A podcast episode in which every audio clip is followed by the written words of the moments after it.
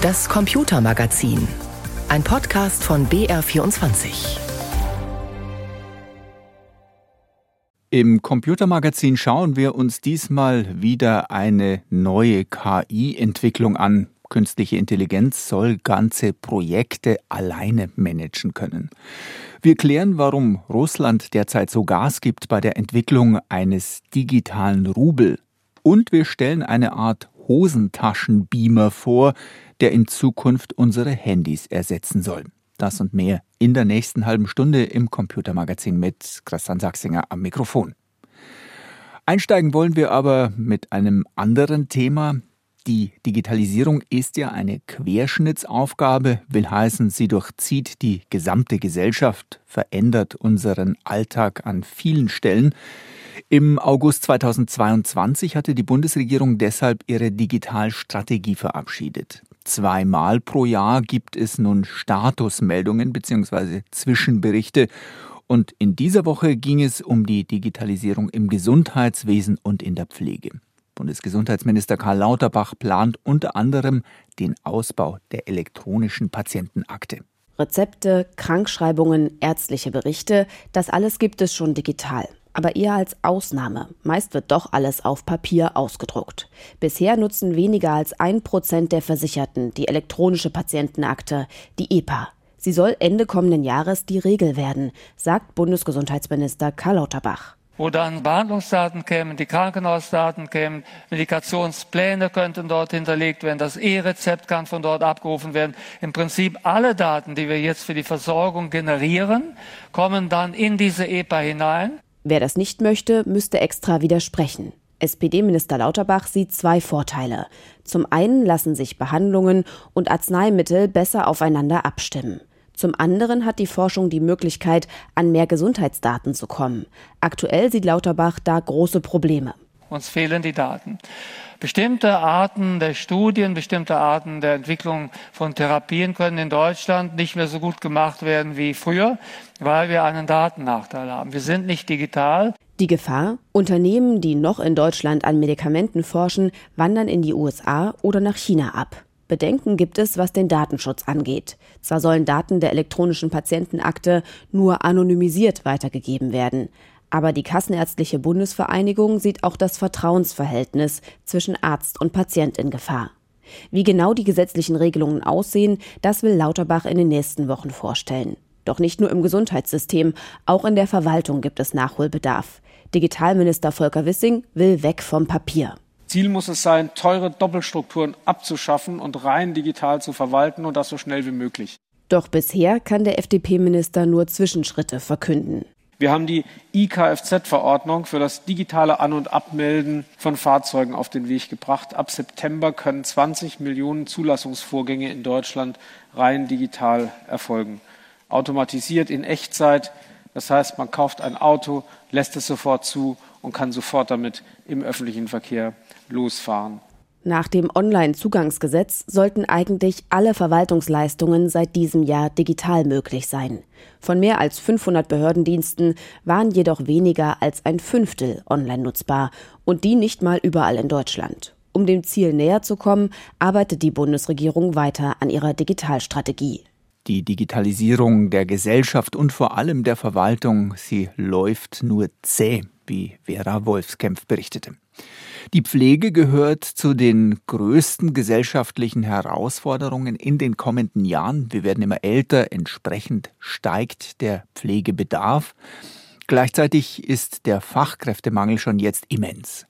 Wie Lösungen für dieses Problem aussehen könnten, darüber wurde auch bei einer Leitmesse der ambulanten und stationären Pflegewirtschaft der Altenpflegemesse in Nürnberg diskutiert. Wie kann künstliche Intelligenz dabei helfen, die Pflege zu verbessern? Hi Melli, spielst du ein bisschen Musik bitte? Schön. Ich freue mich schon auf etwas musikalische Begleitung. Ein Tablet mit einer animierten, braunhaarigen jungen Frau mit freundlicher Stimme soll in Zukunft Senioren durch den Tag begleiten. Melli, ein intelligentes Sprachsystem, erinnert an die Medikamenteneinnahme, den Arzttermin und spielt von sich aus kleine Gedächtnisspiele mit seinem User. Hast du vielleicht Lust auf eine Runde Spaßrätsel? Ja, super, gerne Melli. Welche Bilder kann man nur im Dunkeln sehen? Oh je, das weiß ich nicht. Vielleicht Traumbilder? Klasse. Solche intelligenten Assistenzsysteme sollen Struktur in den oft tristen Alltag von Senioren bringen. Matthias Weber ist ursprünglich Pflegebetreiber und hat Melli mitentwickelt. Für alte Menschen, die vor allem alleine leben und häufig einsam sind. Was wirklich besonders ist, ist, dass Melli den Nutzer in Aktivität bringt. Und das ist halt ganz wesentlich, so bei alten Menschen, die häufig eben alleine dann auch einfach ein bisschen träge werden und Impulse brauchen. Und der andere Aspekt ist, dass Melli über Zeit lernt, was der Nutzer, die Nutzerin eigentlich mag. Die Technik soll laut Hersteller sogar helfen, Demenz vorzubeugen. Ein weiteres Assistenzsystem ist Vivi, das aber den Schwerpunkt auf die Sicherheit der Senioren legt. Verbaute Sensoren reagieren beispielsweise bei einem Sturz, sagt Miterfinderin Bettina Horster. Oh, ist das ein Notfall? Soll ich Hilfe organisieren? Ja. Bitte bleibe ruhig.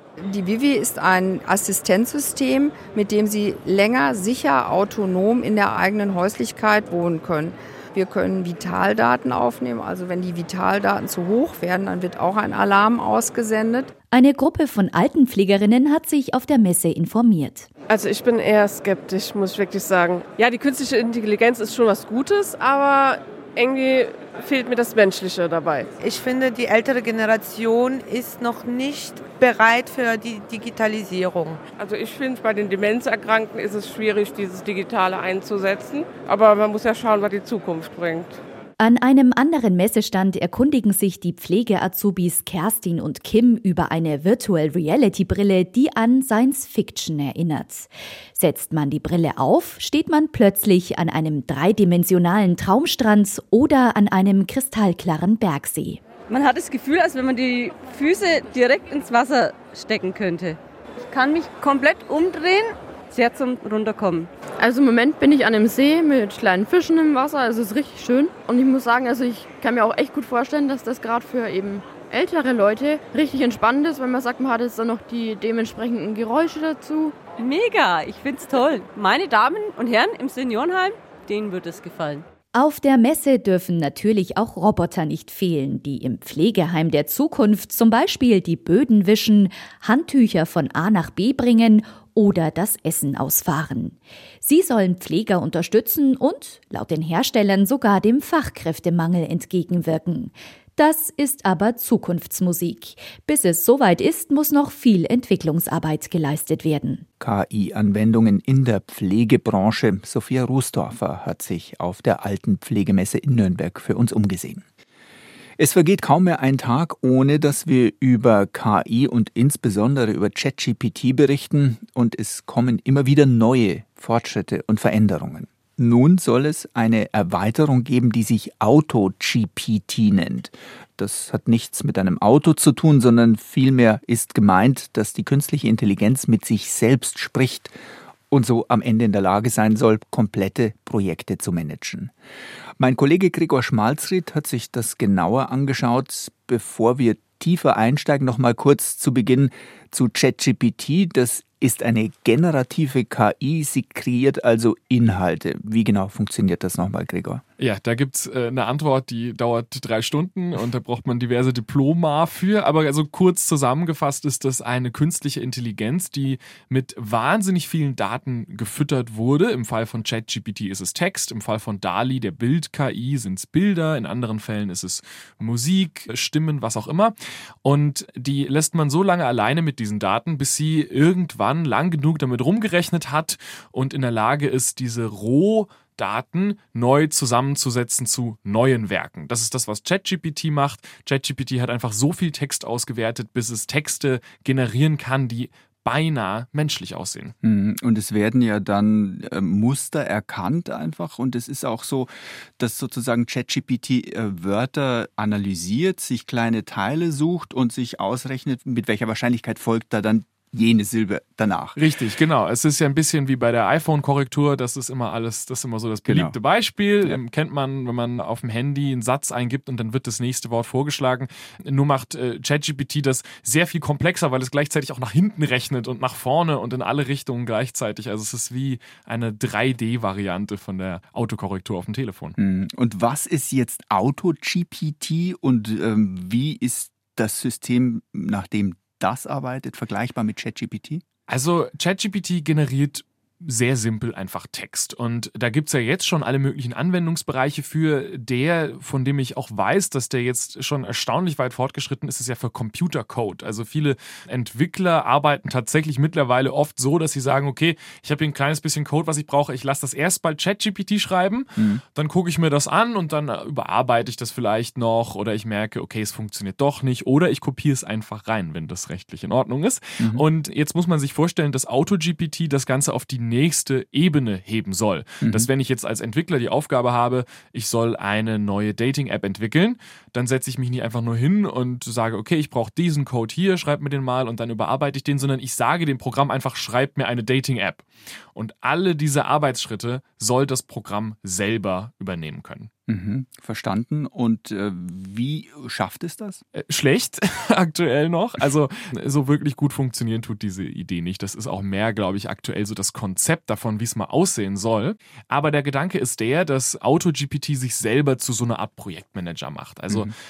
Wie wenn man sich vorstellt, dass ChatGPT nicht einfach nur eine Antwort zurückspielt, sondern dass ChatGPT die Antwort dann an ein ChatGPT-Tochterprogramm weiterschickt, mhm. was dann eine andere Aufgabe verwaltet, aber vielleicht andere Funktionen hat.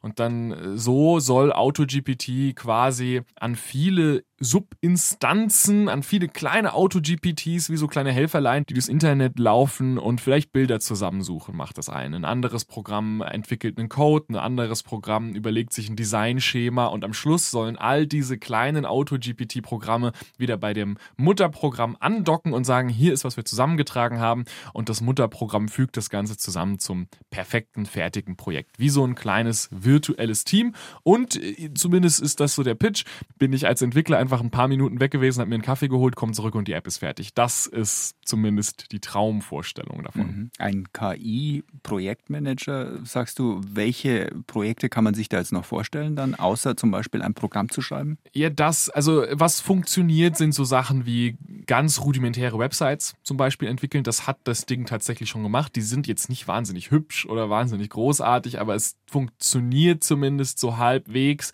Mittelfristig vielleicht sehr viel viel mehr. Aber ich glaube, da müssen wir tatsächlich einfach mal abwarten, welche Technologie wie gut funktioniert, weil ein Programm, was nicht einfach nur eine Sache kann, sondern viele kleine Aufgaben erledigen soll, stößt vielleicht auf Limits, die wir gerade noch nicht so wirklich verstehen. Und wer steckt nun hinter AutoGPT? Ist das eine Firma, die da entwickelt und schraubt im Moment gerade dran oder sind es mehrere? Das ist tatsächlich aktuell einfach ein einziger Entwickler, der das so ein bisschen in seiner Freizeit fast gemacht hat. Es ist auch nicht okay. das einzige äh, Programm, was das probiert. Es gibt ein paar Leute, die gerade versuchen, das voranzubringen. Und der Überbegriff dafür ist so eine Art also sie nennt das AI Agent, also KI-Agenten. Und diverse Entwickler und auch kleinere Teams versuchen sozusagen so einen KI-Agenten zu bauen. Die großen Unternehmen versuchen es gerade, soweit ich weiß, noch nicht. Also zumindest ist das jetzt nicht die größte Priorität auf deren Agenda, weil die dann vielleicht auch die Chancen in der nahen Zukunft woanders sehen. Nun ist ja bei jedem neuen Schritt, den künstliche Intelligenz macht, einfach immer so auch die Angst, die da mitschwingt, wird ja. die KI zu selbstständig, wird sie zu mächtig. Du hattest auch einmal einen Fall recherchiert von einem Studenten, der tatsächlich von einer KI bedroht wurde und so ihm sogar angedroht hat, äh, sie will ihn umbringen. Wie sehr müssen wir denn solche Ängste und solche Sorgen vor zu mächtigen KIs eigentlich nehmen? Wir sollten auf jeden Fall einen sehr genauen Blick drauf haben. Diese Tools sind wahnsinnig hilfreich, die werden auch immer besser, aber wenn eine Technologie immer besser wird, dann sollten wir auch genau wissen, wie sie funktioniert und das ist aktuell noch nicht wirklich der Fall. So das große Horrorszenario, dafür muss die KI gar kein Bewusstsein bekommen, sondern das reicht einfach, dass jemand ein sehr mächtiges KI-Tool auffordert, ein Land anzugreifen, per Computervirus oder so. Und wenn dieses Programm dann ein Computervirus entwickelt, das Menschen noch nie gesehen haben, ist es natürlich für menschliche Hacker auch schwer dagegen zu halten. Das sind so die Szenarien, über die man sich tatsächlich jetzt Sorgen macht in der IT-Sicherheit. Und äh, da brauchen wir keine KI außer Kontrolle, da brauchen wir einfach nur irgendwen, der das Ding in die falschen Hände bekommt. Sagt unser KI-Experte Gregor Schmalzried. Sie hören das Computermagazin mit Christian Sachsinger am Mikrofon. Am Mittwoch war der Welttag des geistigen Eigentums. Seit dem Jahr 2000 wird der ausgerufen, um die Bedeutung etwa von Patenten, Handelsmarken, Produktdesign, Urheberrechte usw. So zu verdeutlichen. Ohne entsprechenden Schutz würde vieles an Innovationen und Kreativität wohl stecken bleiben. Manche Staaten agieren hier allerdings nicht immer vorbildhaft oder haben zumindest eine ganz eigene Vorstellung von geistigem Eigentum. Obwohl China schon seit den 80er Jahren ein entsprechendes Gesetz hat, steht das Land immer wieder in der Kritik wegen Raubkopien von Medikamenten über Kleidung bis hin zu großen Maschinen. Mittlerweile aber kommen gerade digitale Innovationen auch aus China. Wo also steht die Volksrepublik? Astrid Freieisen. Im Ranking des Europäischen Patentamts lag China 2022 schon auf Rang 4 hinter den USA, Deutschland und Japan. Mit dem Tech-Konzern Huawei sogar als aktivsten Anmelder von Patenten. Gleichzeitig warnt aber eine Studie der auf China spezialisierten Denkfabrik Merix und der Europäischen Handelskammer in China, noch immer schützt die Volksrepublik geistiges Eigentum zu schlecht. Die Risiken sind nach wie vor Raubkopien und Willkür von Behörden und die geopolitische Lage. China will bis 2049 führende Nation werden, auch in Sachen Hightech. Der Konkurrenzkampf mit den USA ist scharf. Gerade kleinere Unternehmen sollten weiter vorsichtig sein mit Forschung und Entwicklung in China, so der Ratschlag der Studie. Jörg Wuttke, Präsident der EU-Handelskammer, sagte der ARD bei einem Besuch in Shanghai, China ist meistens auf Entwicklung ausgelegt, äh, Produktanpassung. Die meisten äh, europäischen Firmen machen die Grundlagenforschung immer noch zu Hause, weil einfach da auch die Gewissheit ist, äh, dass Technologie nicht verschwindet. Deswegen, also wir machen hier eigentlich ein relativ kleines F, aber ein dickes, fettes E. Also hier Fitnessclub meistens im, im Entwicklungsbereich. Denn Innovation kommt auch zunehmend aus China. Es sei sehr wichtig für europäische Unternehmen in China in den Wettbewerb zu gehen, um global mithalten zu können, so Jörg Wuttke. Wer aufholen will, müsse mehr investieren und schneller werden. Der Lerneffekt, den wir haben, ist eben aus unseren Labors schneller mit Produkten rauszukommen und sie zu kommerzialisieren. Wir müssen schneller am Markt reagieren und jetzt nicht mit Hosenträger und Gürtel rumlaufen und aufzupassen, dass das Produkt zu 110 Prozent fertig ist. Die Unternehmen lernen in China mehr Risiken auf sich zu nehmen, sagt Wuttke. China ist innovativ und in vielen Fällen auch schnell bei technologischen Entwicklungen. Gleichzeitig müssen deutsche Firmen und Forscher anscheinend sehr gut aufpassen und ihre Ergebnisse schützen. Anderes Thema. Zentralbanken weltweit beschäftigen sich mit Digitalwährungen. Praktisch getestet oder sogar eingeführt sind sie allerdings nur in wenigen Ländern.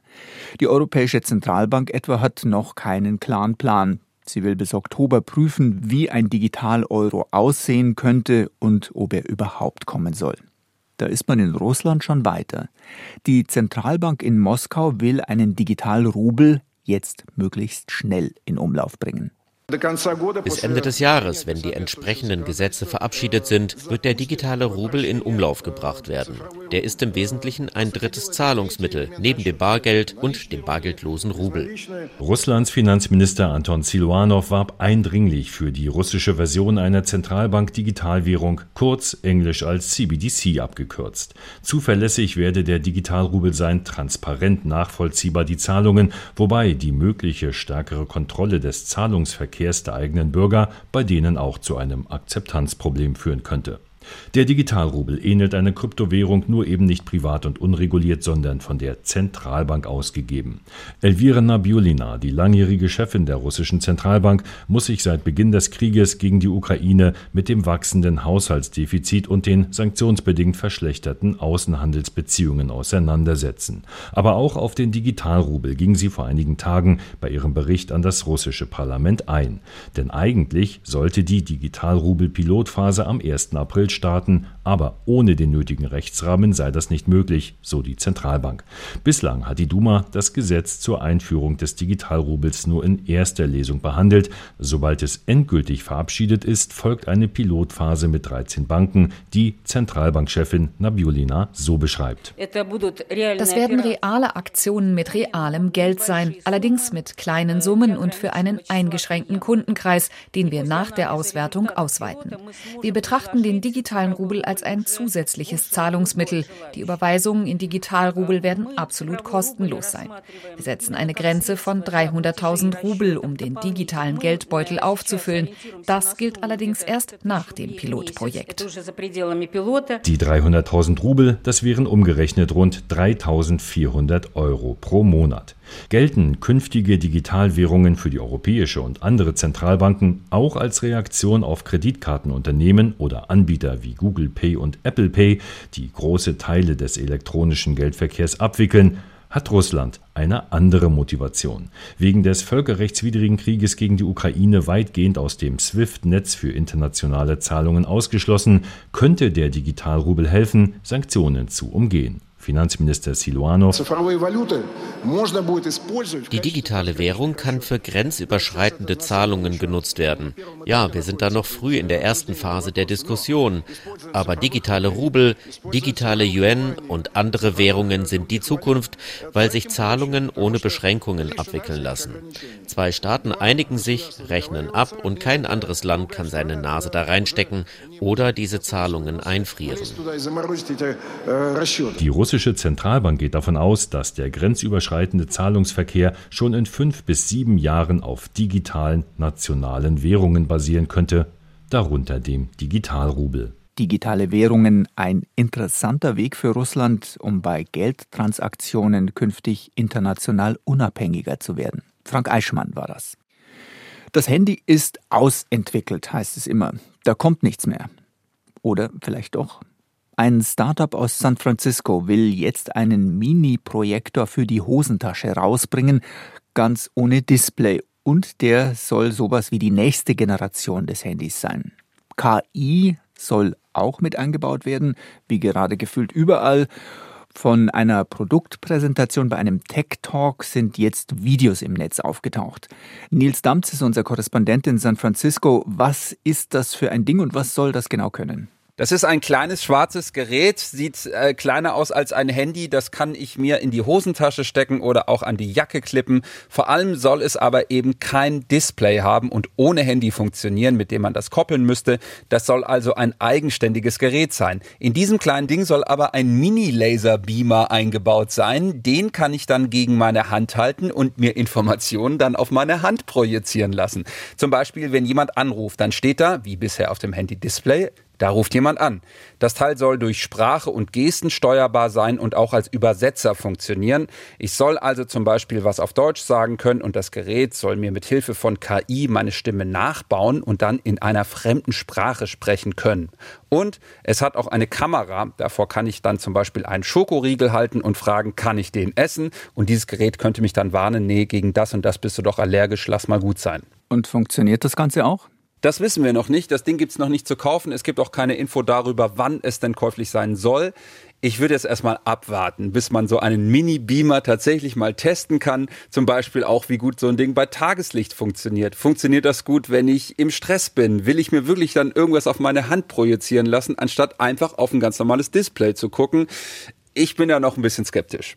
In dieses Startup haben Firmen wie Microsoft oder auch Sam Altman von OpenAI investiert. OpenAI, zur Erinnerung, hat ChatGPT entwickelt. Was ist das nun für eine Firma, die diesen Beamer entwickelt? Humane heißt das Startup hier aus San Francisco. Die sagen, die wollen die Welt verändern, was hier allerdings jedes Startup will. Die haben das Gerät entwickelt und die wissen auf jeden Fall, wie man sich ins Gespräch bringt. Im Dezember hat einer der Gründer, Imran Chowdhury, einen Vortrag in London gehalten und auch eine Ankündigung gemacht. We're excited to share here that our first offerings will be announced wir sagen euch im Frühling, was wir da anbieten wollen, also so Mystery-mäßig. Bisher ist aber noch nicht so richtig konkret geworden. Er und seine Mitgründerin waren bei Apple, das betonen sie auch gerne. My passion brought me to Apple in 1995. To learn from the best. Jetzt sind eben diese Videoclips aufgetaucht, die sind vorab geleakt worden, heißt es. Wenn es ein Leak ist, dann ist es natürlich gleich viel interessanter. Ja, jetzt haben sie die Aufmerksamkeit, jetzt müssen sie aber auch langsam mal liefern. Ja, und Nils, wie realistisch müssen wir das halten, dass unsere klassischen Smartphones durch solche Geräte in Zukunft abgelöst werden? Das ist schon eine Vision, die nicht nur von dieser Firma kommt. Es gibt ja auch die Fraktion, die sagt, ja, nee, keine Handys mehr, wir regeln das alles über smarte Brillen, dass dann zum Beispiel eben Zusatzinformationen über diese Brille in mein normales Sichtfeld eingeblendet werden. Und diese Firma aus San Francisco, die sagt, wir glauben an eine displaylose Zukunft. Die stellen sich eher einen persönlichen Assistenten vor, mit dem man eben sprechen kann. Durch KI sei da jetzt viel mehr möglich, als es bisher möglich gewesen sei. Was sich da letztendlich durchsetzt, was wirklich die nächste nächste Generation der Handys wird oder ob wir einfach bei unseren alten Handys bleiben. Das liegt wahrscheinlich wie immer einerseits am Preis und andererseits auch daran, was bei uns Kunden gut ankommt, was sich gut verkauft. Sagt Nils Damz, unser Korrespondent aus dem Silicon Valley. Und damit geht der Podcast des Computermagazins zu Ende. Die Sendung hören Sie jeden Sonntag um 16.35 Uhr. Und ein kleiner Hinweis, in unserem Tech-Podcast Umbruch geht es diesmal um die Digitalisierung unserer akustischen Welt. Wir waren unter anderem zu Besuch beim Chefdesigner eines großen Autoherstellers, der uns erklärt hat, warum Fahrzeuge jetzt klingen sollen wie Kunstwerke. Die aktuelle Ausgabe von Umbruch finden Sie in der ARD Audiothek. Am Mikrofon verabschiedet sich Christian Sachsinger.